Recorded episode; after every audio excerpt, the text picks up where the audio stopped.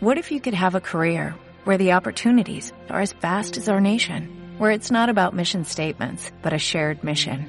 At U.S. Customs and Border Protection, we go beyond to protect more than borders, from ship to shore, air to ground, cities to local communities. CBP agents and officers are keeping people safe. Join U.S. Customs and Border Protection and go beyond for something far greater than yourself. Learn more at cbp.gov/careers. Hola,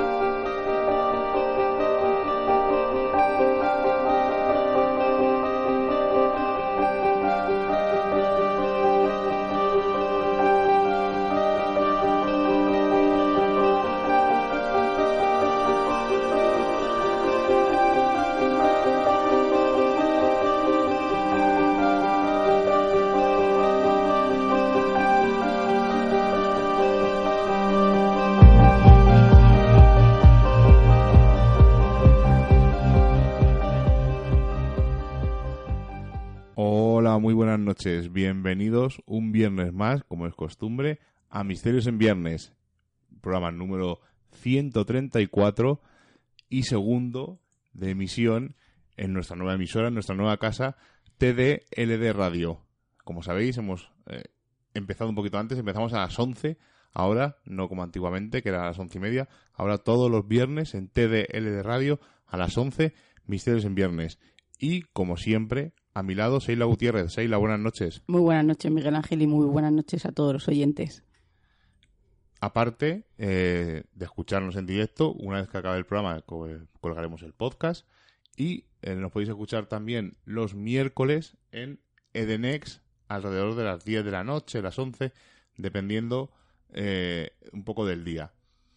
Y si no sois personas que os gusta limitaros a los horarios establecidos por las radios y preferís eh, descargaros el programa, pues podéis descargarlo, como hemos dicho, una vez finalice el programa desde el podcast de Misterios en Viernes y, si no, eh, desde el canal Misterio de nuestro amigo el Maki de Sevilla, cuando el hombre buenamente puede lo cuelga.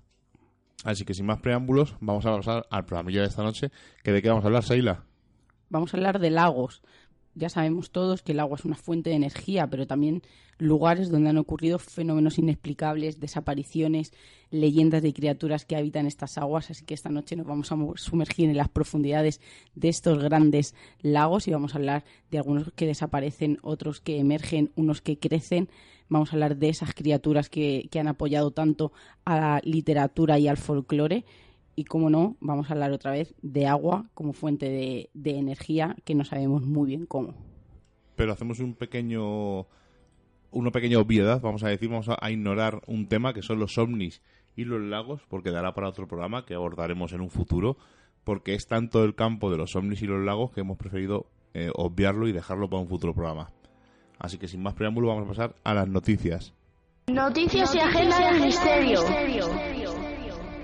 Esta semana nos están abordando un montón de climatología excesiva y brutal, terremotos, tsunamis, algún tipo de huracán eh, que ha arrasado ¿no? Eh, ciudades enteras y qué es lo que qué es lo que está ocurriendo. Estamos hablando de un apocalipsis como hablamos con, con Alfonso Zamora. No sabemos muy bien lo que está ocurriendo. Incluso ha habido una noticia de que la NASA ha, ha sacado a la luz eh, accidentalmente unas imágenes en las que aparece como, como ellos no ese, están manipulando el clima. Entonces aquí tendríamos un conjunto y un cóctel explosivo de, de esas preguntas que nos hacemos de qué nos está ocurriendo, está llegando el fin. Pues eh, esta semana ha salido que una fórmula matemática predice la sexta extinción en masa y es que tenemos que hablar que la historia de la Tierra es una historia llena de cambios algunos son graduales y benignos y otros pueden ser destructivos como los eventos de extinción en masa. Pero ¿qué diferencia unos de otros?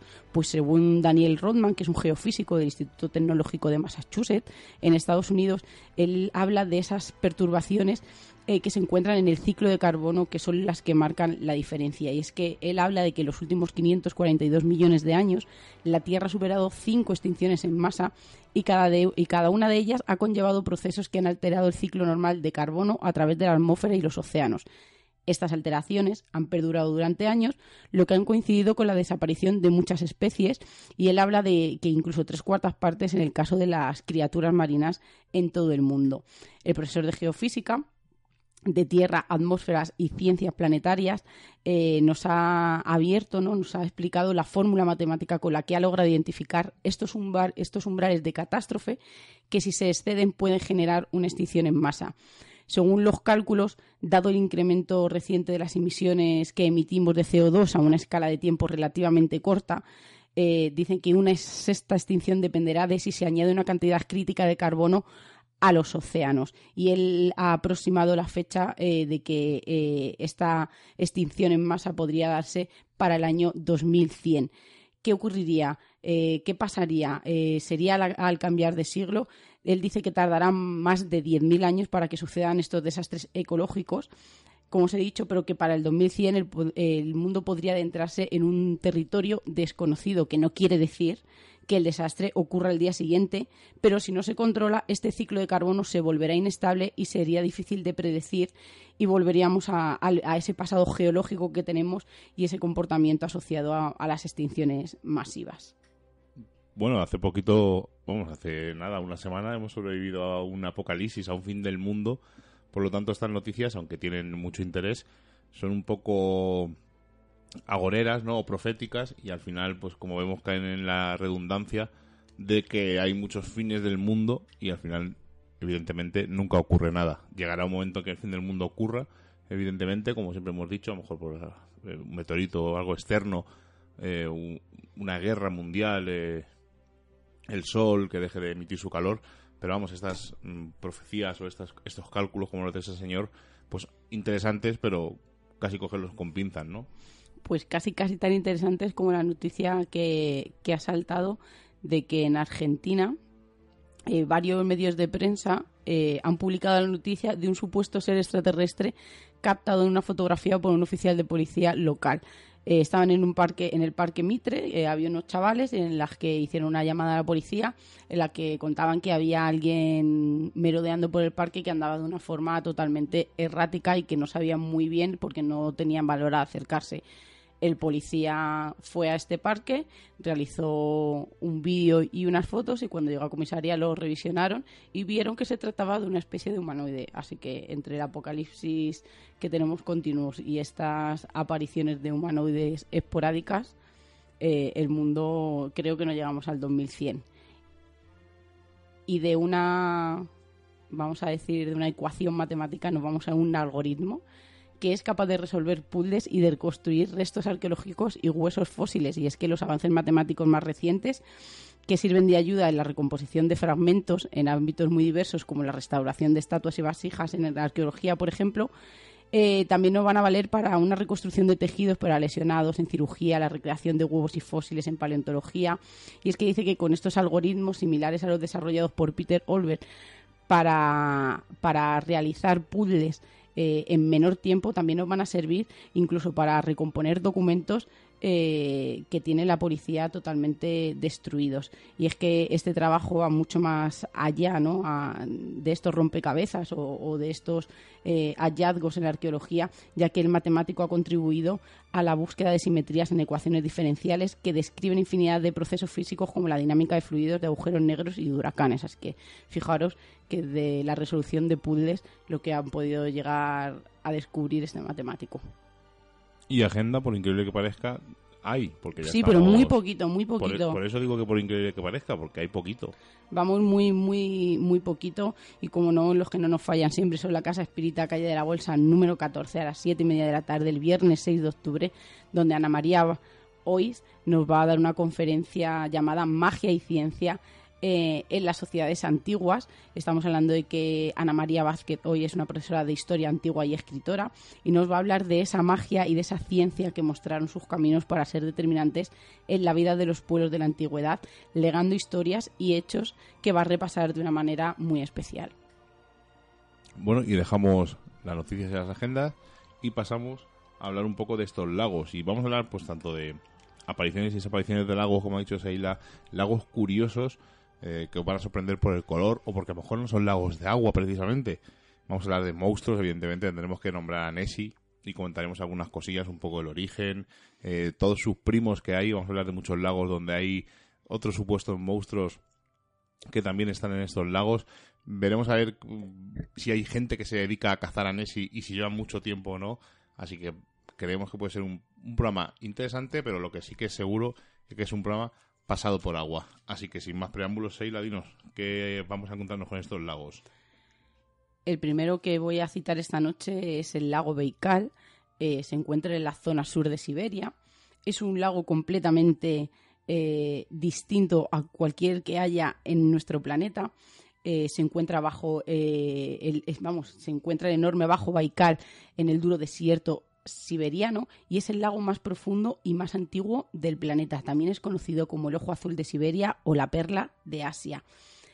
Aparte de sus impresionantes aguas profundas y de su edad, vamos a decirlo, también es muy conocido por todos sus misterios que durante muchísimo tiempo han sido el epicentro de una gran variedad de acontecimientos extraños y que no tienen explicación. Deciros que se formó dentro de una forma de una profunda división creada por el movimiento tectónico de las fallas, que se formó hace 25 millones de años y que hay una gran variedad de especies que no se encuentran en ningún otro lugar de la Tierra, eh, ganándose así el apodo de las Galápagos de Rusia y designado eh, por la UNESCO en 1996 como Patrimonio de la Humanidad.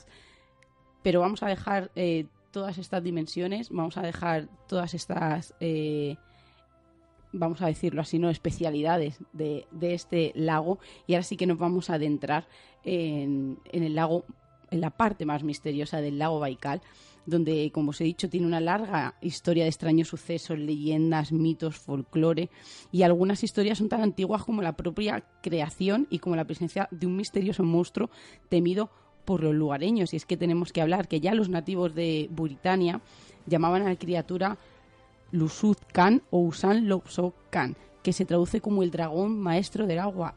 Dice que se asemejaba a una especie de esturión gigante, con un hocico prominente y un gran lomo. Hay informes de pescadores que han afirmado ver grandes criaturas en la superficie o grandes formas oscuras surcando las cristalinas aguas, pero todas estas historias se remontan a cientos de años atrás. Incluso exploradores chinos también dijeron haber visto enigmáticas criaturas refiriéndose a ellas como los dioses del lago o peces dragón. Los supuestos monstruos que habitan esto, este lago y estas aguas también están representados en los antiguos petroglifos eh, que se encuentran en los acantilados de Baikal. Hay una gran piedra tallada a mano erigida como un, monumento, como un monumento y situado a la orilla del río Yenisei, cerca del pueblo que se data entre el siglo III y 9 antes de Cristo, que representa una especie de misterioso monstruo de agua. Y en la imagen se ve eh, muy bien eh, como un gran lagarto de lengua bífida, garras perversas y con un cuerpo en forma de armadura. Esta extraña criatura está representada de pie, en posición vertical, sumergida en el agua, indicando eh, que se encuentra cerca de la superficie del río, pero no es lo único que, podemos hablar de misterio de este lago. También vamos a hablar de desapariciones, de unas desapariciones que no saben y que no se han encontrado eh, ninguna razón. Y es que vamos a hablar de que, aparte de ovnis, eh, de, avistamientos de, humanoides o, de personas o, o de extrañas criaturas que no saben muy bien de dónde provenían, también tenemos que hablar de la desaparición de barcos. Y es que el 16 de junio de 2011 eh, un barco llamado Yamaha partió de la aldea de la zona de Kansban, en Buritania, con una experimentada tripulación de cuatro personas para poner a prueba un nuevo motor, pero nunca regresó. Se informó que la tripulación eran todos marineros experimentados y, sin embargo, el contacto con el barco se perdió poco después de su salida, justo que después de que apareciera una repentina e inexplicable niebla. Cuando esta niebla se desvaneció, el barco ya había desaparecido era un barco nuevo, con unas novedosas eh, comunicaciones, y ni el barco ni su tripulación pudieron ser localizados. Pero lo más extraño fue que las condiciones en el lago eran perfectas. ¿Qué ocurrió? ¿De dónde salió eh, esta niebla? Después del incidente, se realizaron operaciones de búsqueda y rescate para tratar de localizar este barco, pero no han sido capaces de encontrar ni ningún resto ni ningún tipo de, pista de sobre el destino de, esta embarcación. Si se lo hubiera, parece que se ha sido tragado ¿no? por, el, por el mismo lado. Los lugareños creen que los misteriosos abismos del agua son las puertas al mismísimo infierno y algunos han sugerido que los culpables de estas misteriosas desapariciones de barcos son fruto de los remolinos, pero que no explicaría otras historias como que los barcos que desaparecen durante largos periodos de tiempo y luego aparecen misteriosamente. Una de las teorías que, que algunos estudiosos del tema han dado es que existen espejismos en el lago y que hay residentes que incluso han, han afirmado ver barcos, trenes, castillos que han desaparecido al poco tiempo y es que creen que pueden ser por las propiedades únicas de, de este lago y que los espejismos aparecen acompañados de anómalas perturbaciones magnéticas que, teoría, que teóricamente podrían confundir al equipo de navegación de un barco. Bueno, voy a contaros yo unos pocos lagos mmm, bastante curiosos. El primero es el lago Redba, que se encuentra en Senegal, está cerca del Dakar y es mundialmente conocido porque se le denomina el lago rosado. Eh, esta coloración es, además es impresionante, si podéis ver fotos en Google poniendo lago rosado, es impresionante y dice que durante algunos meses del año es tan fuerte su coloración porque eh, en, su, en su agua hay una alta concentración de sodio y ocasiona este color. Otro lago, pero este no, voy a deciros el nombre, voy a deciros el nombre donde se encuentra, que está en Green Park, que es un parque que está cerca de los Alpes, está muy cerquita de las montañas Hochwap y eh, la temperatura de este lago, al estar cerca, oscila entre los 4 y los 8 grados, o sea que es un agua helada. Pero lo curioso de este lago es que en primavera su agua se duplica y se duplica la superficie que ocupa. Esto se debe al deshielo de las montañas tan cercanas. Normalmente el lago tiene unos 2.000 metros cuadrados y durante unos meses, en los meses del hielo llega incluso a los 4.000 metros, a los 4.000 metros cuadrados. La profundidad normal de este lago no supera los 2 metros, mientras que en este, este periodo hay puntos en que llega incluso a los 12 metros de profundidad. A partir de julio más o menos el agua comienza a remitir y todo vuelve a la normalidad. Además es muy curioso porque hay fotos donde se ve gente practicando submarinismo por debajo del lago y hay pues eh, un montón de árboles inundados, asientos de parques inundados, caminos por debajo de este lago que es lo que eh, sería el paisaje normal durante el, tiempo que no ocurre este, este crecimiento anormal del lago y son fotos muy muy curiosas. Y ahora os voy a hacer, os voy a pedir que hagáis un esfuerzo porque lo, lo que os voy a describir es un poco extraño, pero quiero que imaginéis y viajéis mentalmente a lo que os estoy contando. Vamos a irnos a una isla, la isla Luzón, que es una de las islas más grandes de Filipinas. Y en este esta isla encontramos un lago que se llama el lago Tal, con dos As, T-A-A-L. Lo curioso de este lago es que dentro es tan grande que dentro se encuentra la isla del volcán Tal. Y dentro de esta isla se encuentra otro lago que se llama el lago Cráter. Pero lo curioso es que dentro de este lago se encuentra un volcán que se llama Point. O sea que es casi un, una especie de muñeca rusa que vamos en vez de abriéndola, entrando dentro de ella y vamos encontrando cosas curiosas. Desde luego, un sitio súper curioso. Seila, cuéntanos algún lago más. Vamos a hablar del lago Riesa, Resia y aquí también hay una iglesia que aparece y desaparece. El lago Resia es un lago alpino artificial que fue construido en la primera mitad del siglo XX. La idea era unir tres lagos para la producción de energía hidroeléctrica que surgió eh, al comienzo del siglo XX, pero los trabajos tardaron varios años en terminar, sobre todo debido a las dos guerras mundiales y a las dificultades económicas después de la Segunda Guerra Mundial. Y el dique logró ser terminado e inaugurado en el verano de 1949. Con la creación del lago artificial, el pueblo de Curón Benosta y gran, parte perdón, del pueblo de Resia fue sumergido completamente por las aguas. 163 casas fueron destruidas y 523 hectáreas de tierra cultivable fueron sumergidas. Los pueblos se volvieron a construir más, más arriba hacia el norte. Eh, los habitantes del lugar al principio pues no estaban muy de acuerdo ¿no? con la destrucción total de su pueblo, tenían que dejar las casas, tenían que dejar toda su historia, aunque les habían prometido que se les iba a hacer un pueblo nuevo un poquito más arriba. Eh, tal fue el revuelo que, incluso los habitantes del pueblo fueron a hablar con el Papa para pedir la cancelación del proyecto, pero no tuvieron éxito. Actualmente de los antiguos pueblos solo se ve el campanario de la iglesia de Santa Caterina, que se remonta al siglo XIV. Y en invierno, cuando el lago esté helado, se puede llegar a ver, la, eh, se puede ir incluso por la torre caminando. Eh, es un lugar muy turístico y la torre incluso ha estado varias veces en, restauración. Cuando baja el nivel del agua eh, del dique, eh, se permite los trabajos a esta estructura y los saneamientos de las grietas que ha producido el agua durante, durante la otra temporada del año. Deciros que incluso dentro de este lago se pueden hacer un montón de deportes acuáticos, pero como no, hay una leyenda y una curiosidad que dicen, eh, es una leyenda local, que sobre todo en invierno todavía se pueden oír las viejas campanas del viejo campanario de Resia que suenan hay gente que dice que es imposible, ¿no? Porque se quitaron, se silenciaron antes de la creación del dique artificial, pero podría ser, porque no podría quedar aquel resquicio, ¿no? Aquel del pasado, de, aquellas campanas cuando sonaban y que se resisten a cambiar de lugar.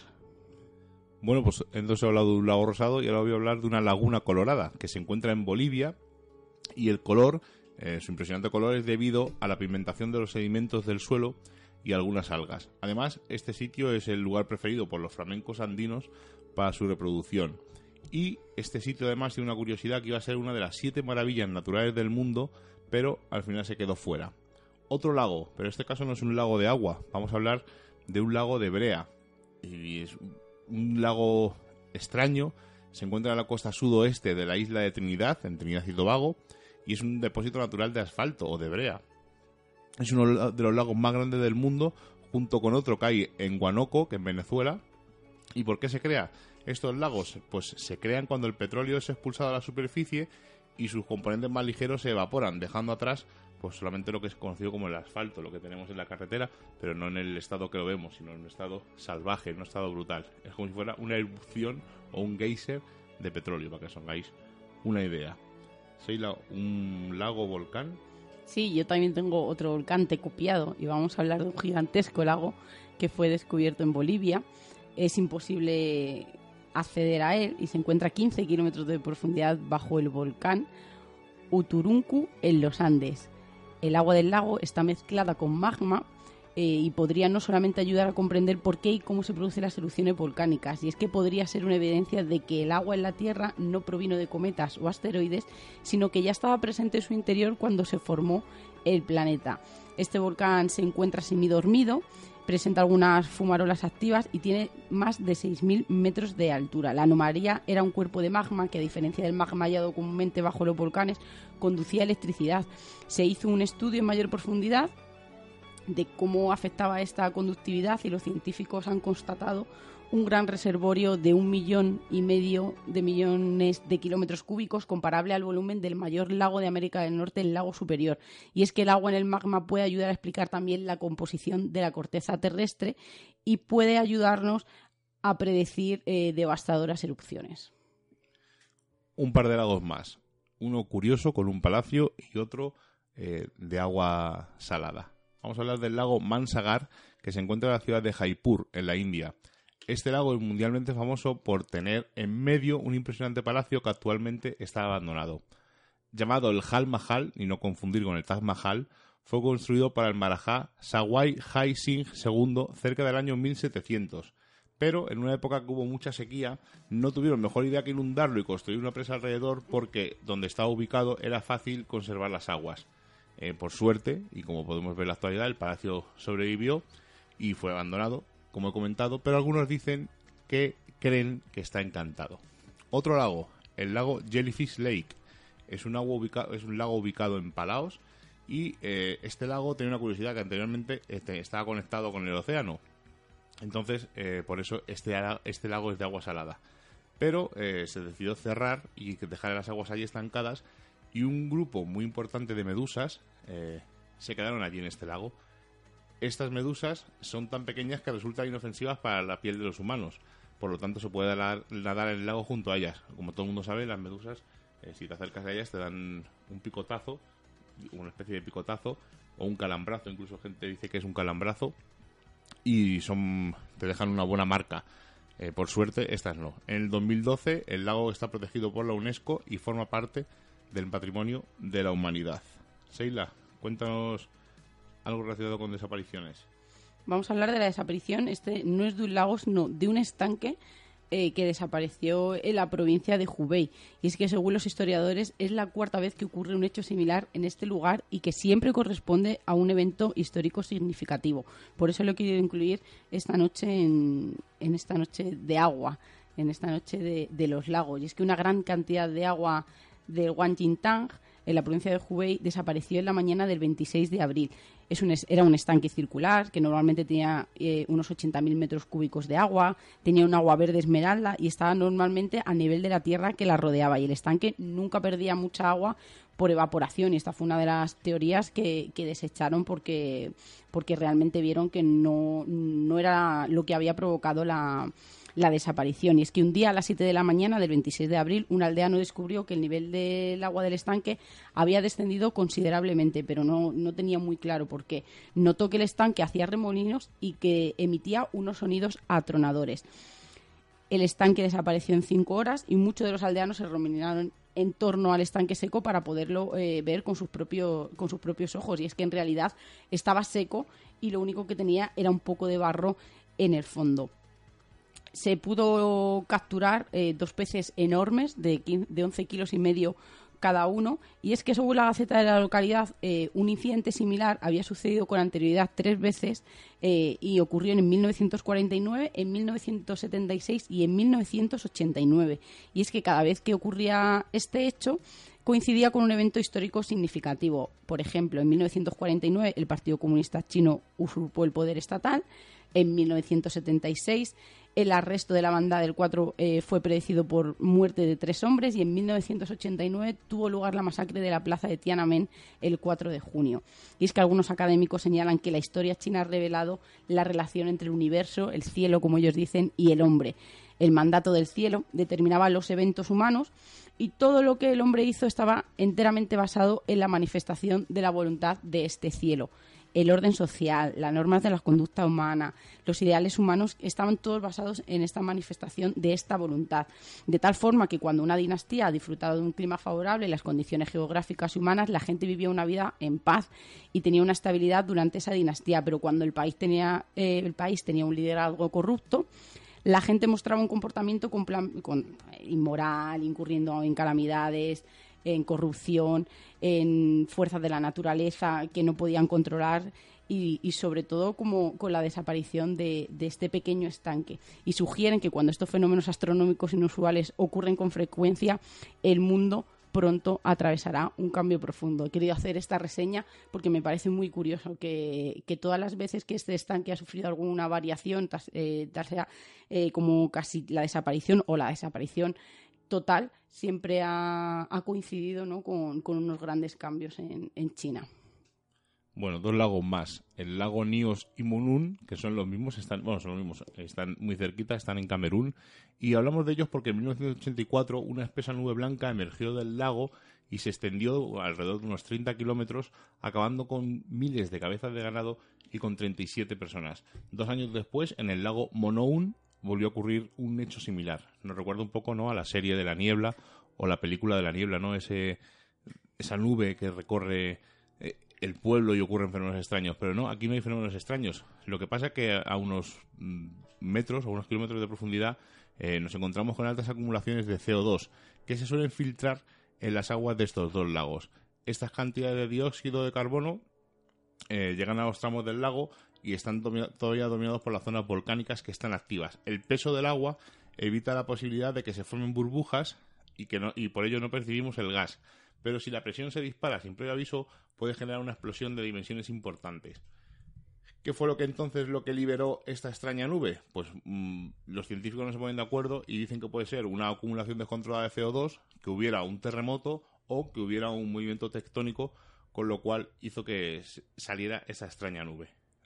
Hay 11 lagos en la Antártida que están eh, localizados en la llamada plataforma de hielo George VI eh, y están en la península de la Antártida y en la isla Alexander. Y eh, nos encontramos que en esta plataforma hay una cantidad de lagos, que normalmente son 11, que se mueven a una velocidad distinta a la, a la velocidad que se mueve la plataforma de hielo.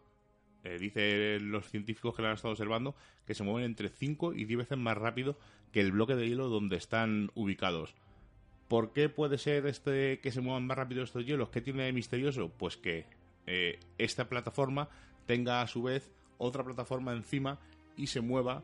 Eh, imaginemos, hagamos una idea mental de que la plataforma tiene forma de vaso, no tan exagerado, y dentro hay otra plataforma de hielo que se mueve y se desplaza cuando la otra se desplaza. Entonces, eh, igual que avanza, retrocede. Y dicen los científicos que puede ser una de las explicaciones. Y ahora os voy a contar una de las cosas que habéis visto por internet un montón de veces. Eh, habéis visto vídeos en YouTube donde salen unos extraños agujeros eh, en los lagos y no sabe la gente qué ocurre. Madre mía, se están vaciando, qué está ocurriendo, es algo paranormal, un fenómeno extraño, extraterrestres están chupando el agua de los lagos. Tiene una explicación muy lógica y muy sencilla.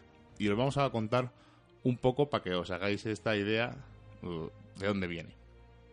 Por ejemplo, en la Sierra de la Estrella, en el centro de Portugal, hay un lago en medio de un bosque y parece como sacado de una película, ¿no? Pues cerca de una de las orillas hay un agujero que parece tragarse todo lo que cae en su en su ámbito, en su círculo eh, este es un agujero negro, eh, como suelen decir la gente, o estos agujeros de otras dimensiones, lo que en realidad es un desagüe que recoge las aguas del Ribeira de Naves y es una obra monumental. Fue construido en 1955, mide 4,6 metros de apertura y lleva el agua desde el lago por un túnel de más de un kilómetro y medio de largo. Y por eso es una especie, es ese agujero una especie de desagüe, ¿no? Como que el agua se está filtrando hacia el interior, pero no es nada paranormal. Es obra de una ingeniería humana. Otra, en, California, la represa Monticello es conocida por su gran dispositivo de desagüe, al cual le llaman el agujero de la gloria, y fue creado en 1988. Este enorme hoyo artificial de 16 metros de diámetro y de más de 100 metros se emplea para vaciar la presa. Eh, además es una cosa difícil de ver en acción porque normalmente eh, eh, este agua no llega a desbordar estas presas. Cuando el agua intenta desbordar estas presas es cuando se activan estos agujeros en los lagos y, lo que hace es quitar el nivel para que no la presa no se, no se vaya y cause una catástrofe brutal. Por ejemplo, en Argentina, en el dique San Roque, eh, tiene otro agujero de estos y lo que hace este, este lugar, el dique, eh, proveer agua a la ciudad de Córdoba, almacenándola durante el periodo de lluvias y cuando se utiliza durante el periodo de escasez de estas. Junto a la presa se construyó un gran embudo que cumple la función de desagüe. Cuando el, dique llega a su máxima capacidad de agua, se abren estas válvulas, que además tiene un nombre muy curioso, la de eh, el dique de San Roque, que le llaman la cola de la novia, y el embudo deja pasar el agua hacia el otro lado, permitiendo que el agua siga su curso natural. Por lo tanto, estos vídeos que salen en YouTube, que dicen que este fenómeno eh, es paranormal que está ocurriendo, no, son. Eh, no muestran toda la información, muestran solamente la imagen de un lago, pero la gran mayoría son lagos construidos artificialmente por las personas o que están dentro de presas y lo que hacen es un simple desagüe y evitar que la presa se desborde, ocasionando las catastróficas eh, consecuencias que tendría que esta presa se desbordara. Pues yo sé que puedo contar una extraña formación que es todo un misterio y es que vamos a hablar de, del lago Baikal, vamos a seguir hablando de él porque en 2009 eh, hay se encontraron unos extraños y unos enormes círculos de hielo que medían hasta 4,4 kilómetros de diámetro y que comenzaron a aparecer en el lago durante los meses más fríos. Esas extrañas formaciones de hielo circulares fueron vistas por primera vez por los astronautas de la Estación Espacial Internacional y su descubrimiento continúa siendo todo un misterio porque no saben cómo se ha podido formar este, estas placas de hielo circulares, ni de dónde provienen. Bueno, pero puede ser, pongamos un ejemplo. Eh, ahora mismo hay el fracking, es meter tubos y sacar el gas natural de la Tierra eh, y dejando esos agujeros eh, dentro de la Tierra. Si cerca hay un lago, de hecho hemos visto vídeos en Internet y bueno, y algunos documentales donde gente enciende un mechero al lado del agua normal y sale el gas. Sí, claro. Entonces, ¿por qué no... Eh, y no, y no quito importancia ¿no? A, a, los agujeros, a los desagües hechos por el hombre, sino por qué no puede ser que en uno de estos fracking eh, haya una laguna cercana o una agua infiltrada y al quitar el gas que está ocasionando que la laguna no baje, quitas el gas, eso se queda como si no tuviera cimientos, por así, por hablando en plata, ese agua cae y produce esas extrañas burbujas, esos extraños desagües que vacían los lagos. que podría ser una de las explicaciones también.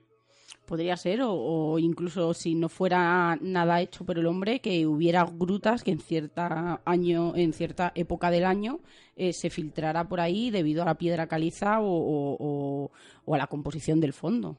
Pero vamos, que lo que queremos recalcar es que el 90% de los vídeos de YouTube sobre agujeros en lagos extraños y tal es eh, que falta información, que realmente es una presa que está ahí y que no han querido enseñar el resto del, del, del, del, lugar, sino que simplemente han puesto ese agujero y queda muy chulo, pero claro, si vemos que al lado hay una presa o que al lado hay un, dique, pues la cosa ya cambia, no es tan sobrenatural. Pues no debería de cambiar, porque para mí eh, las presas eh, son de las formaciones humanas más interesantes que yo conozco, nosotros hemos visitado abandonadas y, estando en uso, y son una verdadera, eh, son verdaderos monstruos, ¿no?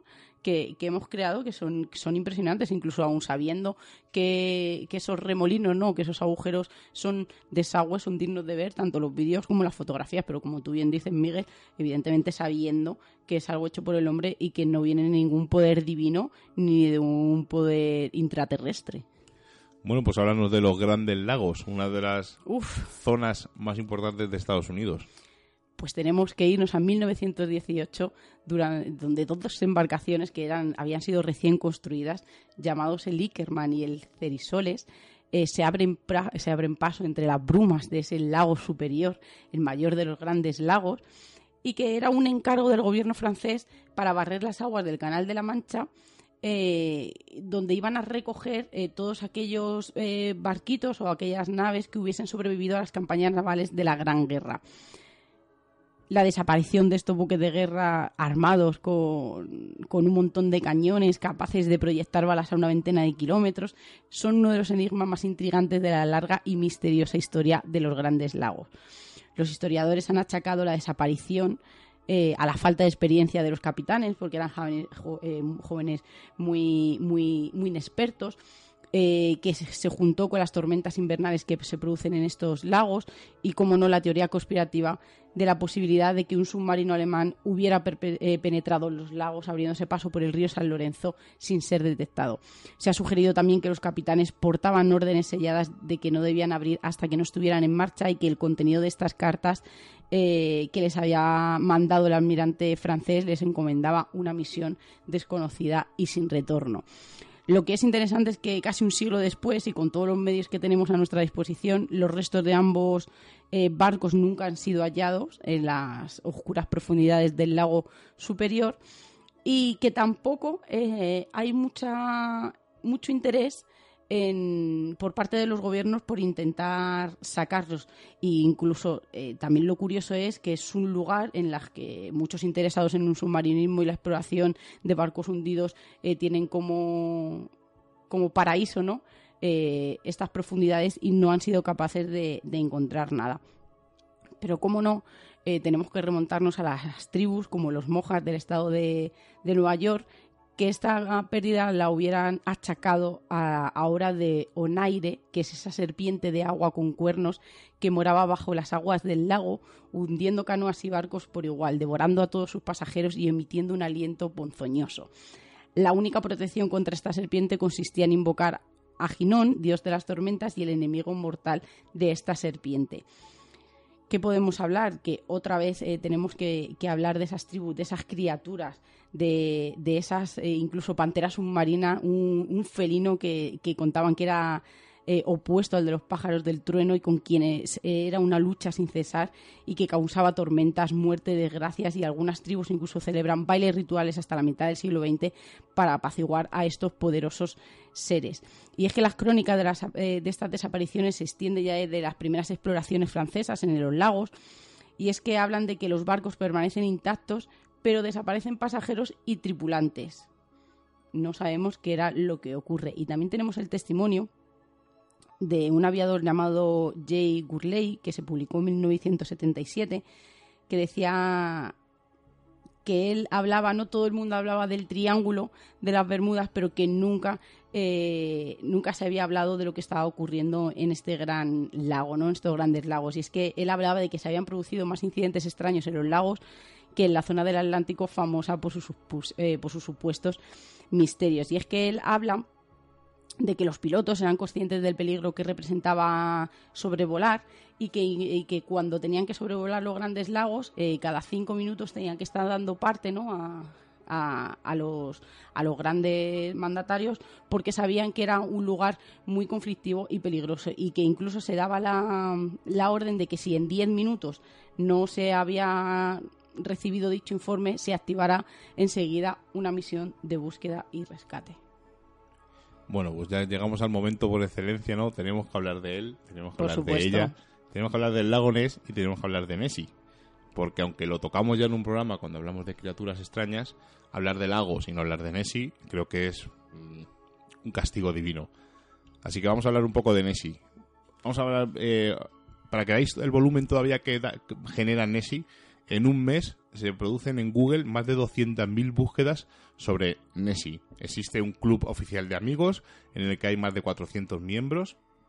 Se han documentado más de 1.000 avistamientos, pero ojo, esto tiene una trampa, eh, y ahora la contaré. Y además los avistamientos no coinciden siempre, no son todos iguales, sino que hay descripciones que varían y en el año 2004 es cuando más avistamientos hubo y os he dicho con una pequeña trampa y os digo por qué. Ese año se estaba grabando un documental para el Canal 5 de Estados Unidos y se creó una réplica del, del monstruo que se usó en la grabación del documental y llegaron a recibirse más de 400 llamadas diciendo que algo ocurría en el lago Nessie que por fin Nessie había aparecido. Vamos a hablar un poco del origen de Nessie, ¿no? Muy rápidamente, aunque ya lo dijimos, pero vamos a recordarlo.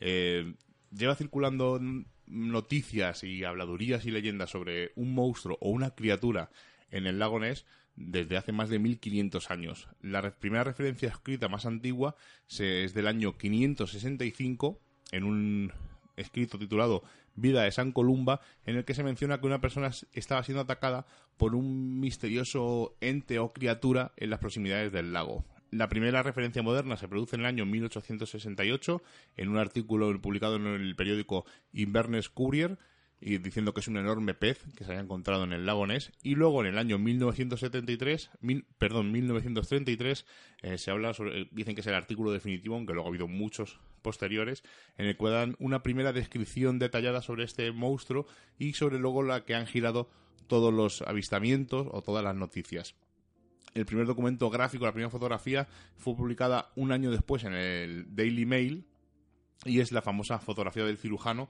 que hizo R.K. Wilson y que al final reconoció que era falsa, que era para gastarle una broma a unos amigos. Eh, fotos hay un montón. Además, hace poquito hubo un vídeo del que vamos a poner un pequeño extracto del audio que para que veáis que es mentira, en el vídeo se ve un barco que pasa y al lado una especie de cuello eh, de un animal que va hacia la orilla. Pero lo curioso es del audio, del vídeo, el audio del vídeo, es que no se asusta a nadie, sino que, que, da sensación de que luego ha sido un montaje a posteriori. Están grabando, están hablando entre ellos y no, no ven nada. Además están grabando eh, perfectamente lo que ocurre. Así que vamos a escucharlo y seguimos hablando de teorías. It's moving. It's moving? Yeah. It, it turns, you know. Look. No, no, yeah, yeah,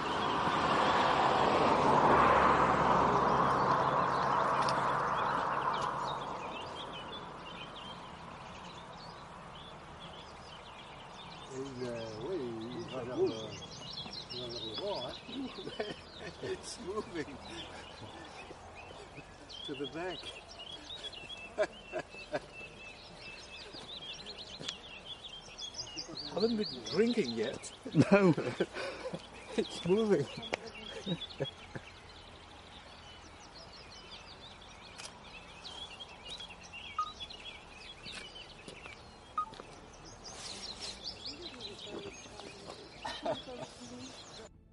¿Qué es Nessie? Pues desde un pez gigante, una serpiente marina, pero eh, una especie de elefante. Incluso han dicho que esa foto, esa trompa de un elefante. Pero hay dos grandes eh, teorías, vamos a decir. Una es que es un plesiosaurio, que es un enorme animal marino que se extinguió hace 65 millones de años, que tenía aletas y que podía pesar incluso 10 toneladas. Y otra hipótesis, mmm, también eh, no tan famosa, es que es un brachiosaurio, un dinosaurio con el cuello muy largo. Pero esta eh, ha empezado a caer en desuso y sobre todo se usa el plesiosaurio. ¿Por qué interesa que nos encuentre Nessie?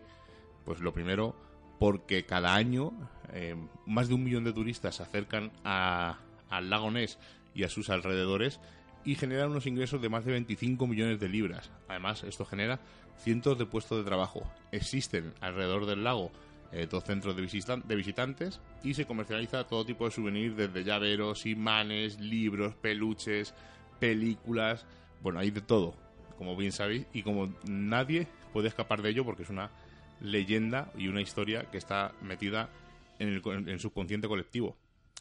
Hay mucha gente que se ha dedicado a capturar a Nessie, ha habido un montón de intentos, pero tenemos una persona que lleva 26 años de su vida intentando capturar a Nessie.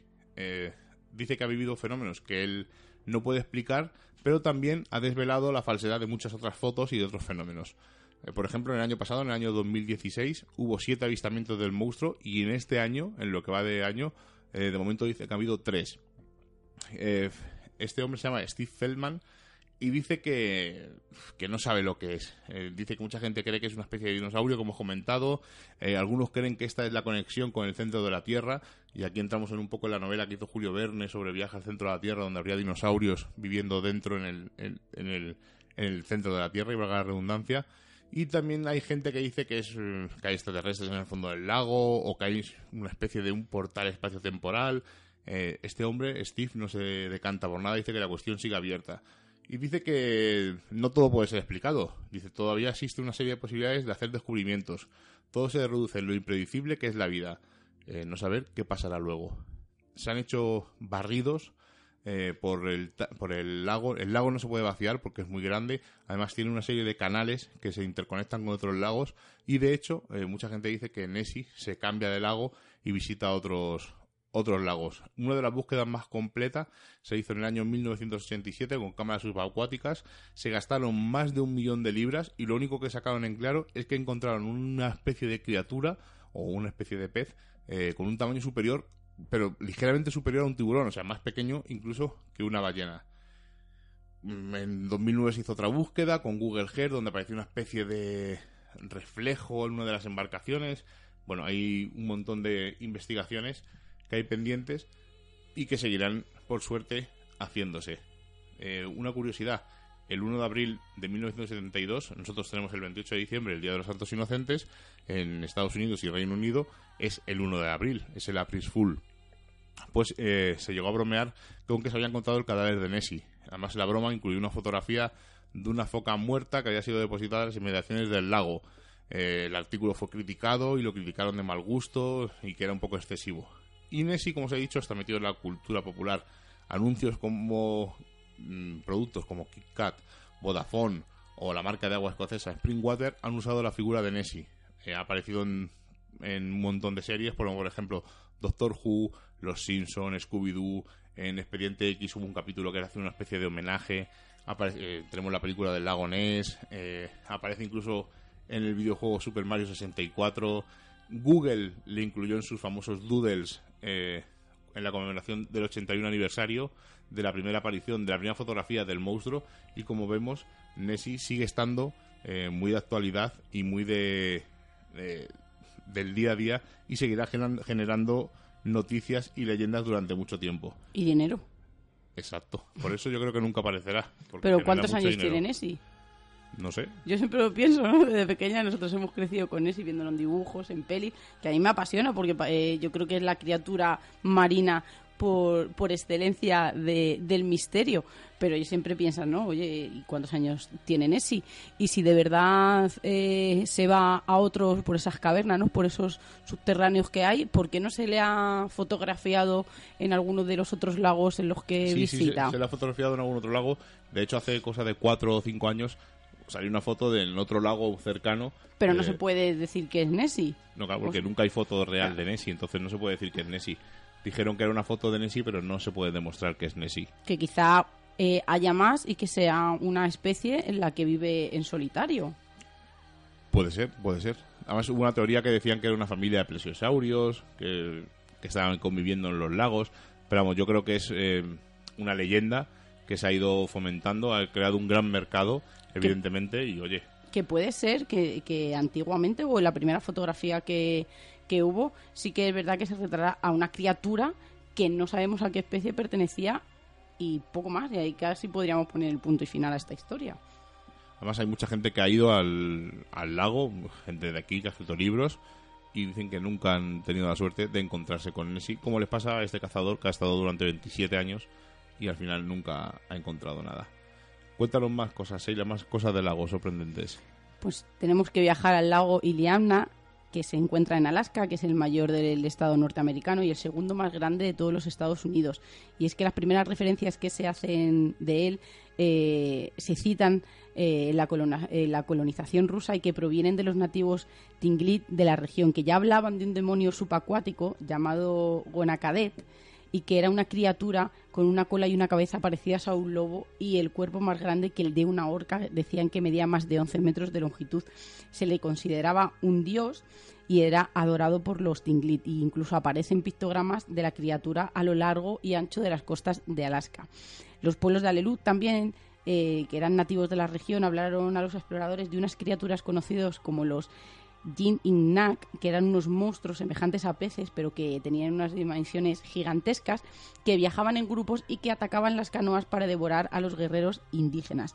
Los temían y los respetaban tantos que jamás organizaban expediciones eh, de pesca en busca de, de una de estas criaturas. Y es que estos reportes de los nativos comentaron- comenzaron a despertar, evidentemente, el interés de los pescadores eh, sobre esta criatura y no sería hasta 1940 donde los nuevos ocupantes de la región se encontrarían con el monstruo. Este primer suceso ocurrió en el 1942 cuando un pescador en compañía de un investigador eh, se encontraban sobrevolando el lago y a uno, estaban a unos 300 metros de altura y vieron unas figuras plateadas que calcularon que tendrían unos 4, unos 4 metros de longitud y que decidieron bajar para obtener una mejor visibilidad.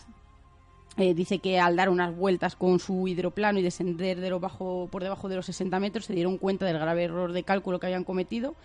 Y una de estas criaturas eh, eh, superaba fácilmente los 10 metros de, de longitud. Y dice que, que no tenía que no se les fue de las manos no y que no sabían lo que podía ser porque dijeron que podría tratarse de una ballena pero no más tarde se quitó no se echó abajo esta teoría porque el movimiento de la cola no, no era el de las ballenas y que nunca ascendieron a tomar el aire. Y es que todo este interés eh, sobre el lago aumentó y todo el mundo no ha querido probar la existencia de estas misteriosas criaturas y tenemos que ir al 1967 donde uno de los amigos del misionero de la región declaró que su aeroplano había sido volteado en el lago y que había tenido que nadar por una larga distancia para alcanzar la costa. Este hombre eh, dice que había puesto varios cables de acero con una carnada amarrados a la base del avión y cuando recuperaron la aeronave, tres de los cables ya no estaban y los agujeros en los que quedaban eran de más de, de 30 centímetros de profundidad. La mayoría de los avistamientos han ocurrido en los años 50 y 60 y esta criatura parece que ya no se, ha vuelto más reservada, no, es capaz de, aparecerse tanto como lo hacía anteriormente existen varias teorías que, de lo que podría ser ¿no? esta, esta criatura. Y es que aparte de que se le apunta que puede ser algún animal gigante que de vez en cuando ronda las profundidades, eh, que podría ser también un tiburón somnoliento que, eh, que habita los mares del norte, quien también ascendería al lago de vez en cuando. Y dicen que último, el último que ha estado allí estudiando es el, ha sido el equipo de monstruos de río, eh, en la que encontraron una subespecie gigante del esturión blanco que no solo es plateado y puede fácilmente superar los 6 metros de longitud, sino que su comportamiento coincide perfectamente con todos los relatados desde la antigüedad. Tiene una espalda dentada con la que podría haber dañado las embarcaciones, habita en las profundidades y rara vez asciende a la, a la superficie, lo que explicaría lo raro de los, de los avistamientos. Y los biólogos estipulan que en un ambiente libre de depredadores y con abundancia de alimentos podría vivir más de 100 años eh, sin alcanzar la, superficie. Bueno, pues vamos a hablar de más criaturas. Vamos a hablar de más criaturas que vuelan porque Nessie no es la única. Tiene un montón de primos, como se suele decir. Y vamos a hablar de un lago que se llama el Nahuel Huapi, que es un lago enorme, eh, patagónico, de, ori- eh, de origen glaciar, y tiene una extensión de 530 kilómetros cuadrados. Y en sus puntos más profundos alcanza los 157 metros. Pues en este lago hay una especie de criatura que la llaman el cuero o najuelito y viene de dos tendencias. Esta leyenda de esta criatura viene de la cultura tehuelche, donde le llaman Iemis o tigre de agua, que es una extraña criatura que moraba estas aguas, y por otro lado también nos llega de la cultura mapuche, donde se habla del cuero. En este caso eh, lo describen como una criatura que se parece a una especie de vaca, pero no con los colores de la vaca, sino marrón, eh, no con la vaca que conocemos, blanca y negra, sino marrón, pero y tiene una, especie de apéndices como espinas, espinas filosas y eh, los usa a modo de garfio. Y además tiene dos, mm, dos protuberancias en donde tiene un par de ojos totalmente desorbitados. Esta criatura además habita otros lagos, no solamente este, y lo que es su modo operandi es que ataca a, a sus presas en las orillas o en las embarcaciones y las arrastra al fondo para alimentarse de ellas absorbiendo sus fluidos. Hay un montón de vídeos en YouTube donde además hay uno que vamos a colgar el audio para que lo escuchéis, que es totalmente falso. Va un chico en una embarcación, ve una extraña criatura, se cae al agua accidentalmente y de repente la criatura ya está casi al lado y se lo come. Eh, evidentemente eh, este vídeo es falso, es un montaje, no solamente eh, hay que revisar de dónde viene el origen, que solamente tiene este vídeo este chico en, este canal y claro, si ha muerto, digo, evidentemente solo tiene este vídeo, sí, pero ¿quién ha colgado este vídeo? ¿Quién ha obtenido eh, esta cámara? ¿Quién? O sea, es tan absurdo que vamos a escucharlo y pasamos a hablar de más lagos.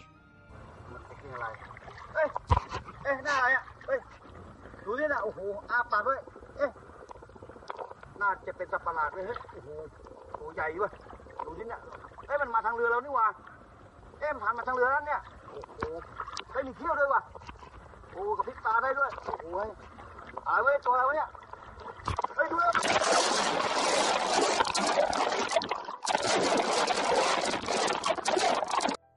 Seila, el lago Tota, ¿qué nos encontramos allí? Sí, voy a hablar de dos lagos ya para terminar esta noche acuática. Eh, Estamos hablando del lago de Tota, ubicado en Colombia. Es el más grande de, Colombia y se dice que en sus aguas habita eh, una extraña criatura a la que llaman el diablo ballena. Diablo ballena o muiso, que proviene de la mitología muisca. Se describe como un dragón o una divinidad en forma de serpiente negra y unos ojos brillantes que en los relatos míticos de la cultura indígena se les relacionaba con los orígenes del lago Tota y el conjuro contra Buriasco, que es el espíritu del mal. Y luego tenemos que hablar del lago Victoria, que se ubica en África. En África es el segundo lago de agua dulce más grande de la Tierra y que parece esconder a una criatura a la que las tribus de la zona la llaman Lucuata. La describen como un animal agresivo de color oscuro y cabeza redondeada que, mantiene, que se- se mantiene fuera del agua cuando nada.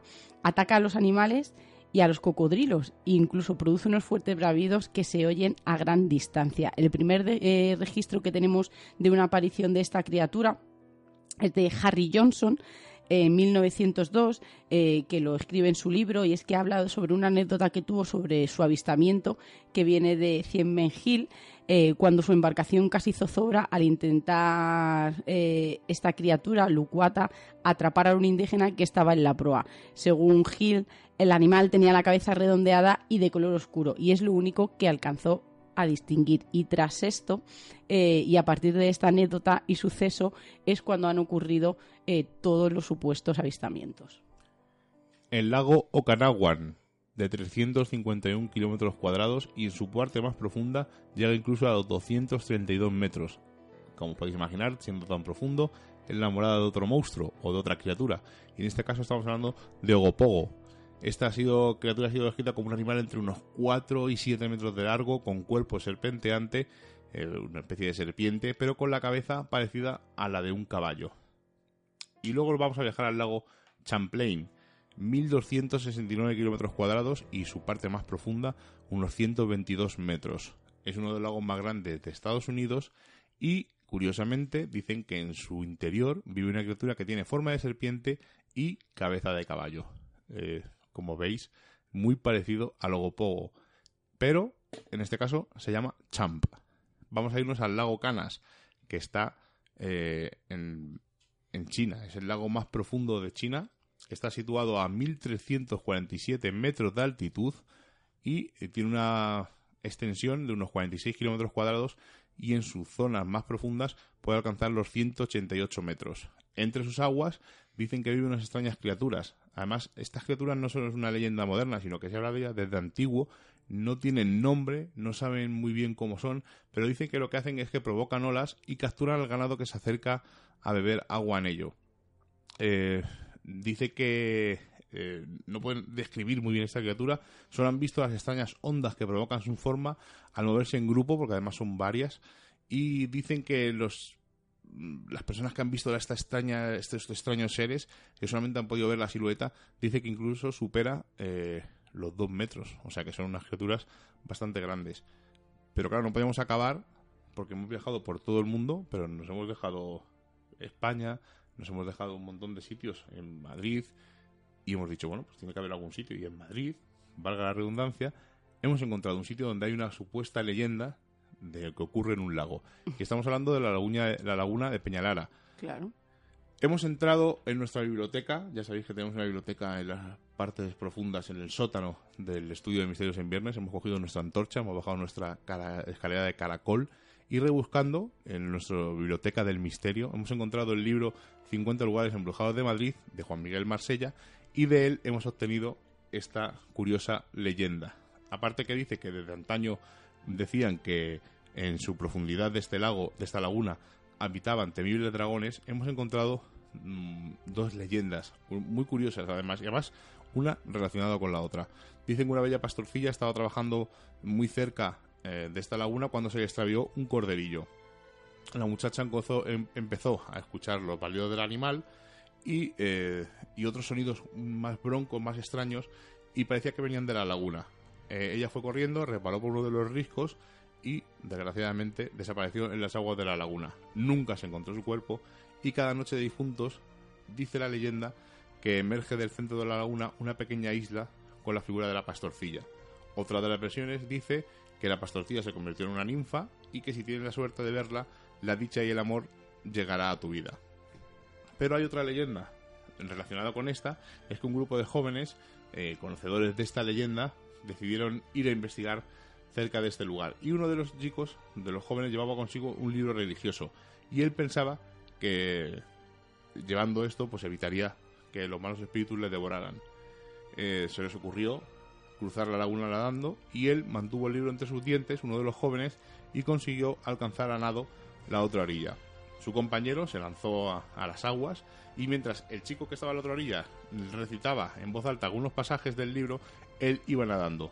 En un pequeño mo- momento, este chico dejó de leer y su compañero desapareció en el acto. Dos curiosas leyendas sobre un curioso. curioso lugar que es la laguna de Peñalara en Madrid. Igual que cuentan que en uno de los embalses que hay eh, alrededor de Manzanares el Real hay un pueblo también abandonado, sumergido, en el que a veces emerge el torreón. Pero nosotros recientemente estuvimos haciendo una visita, ¿verdad? Y el chico nos dijo de que no tenía ninguna constancia documental de que esa leyenda o de que esa historia fuera real. La que sí se puede ver es la Isabela, Y, ujú, de- además en todo arca- desde la arcábica, de la Arcábica, si podéis aprovechar y hacerle visita a la Arcábica, veis la en Isabela. el pantano de Sacedón. Exacto. Y bueno, con esto terminamos este programa pasado por agua con grandes lagos, pero no queremos terminar sin contar los comentarios de iVox, que ya sabéis que como siempre los comentamos al finalizar el programa.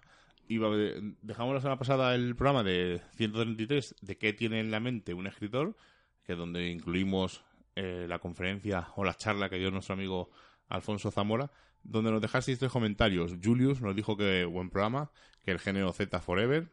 Eh, Ana María Contreras, buena suerte en vuestra nueva vida, el programa muy bueno, como siempre, un saludo. Y nuestro amigo Yeselius, que un gran programa. Muchísimas gracias a los tres. Y por supuesto, el género Z, pues para siempre. Seila.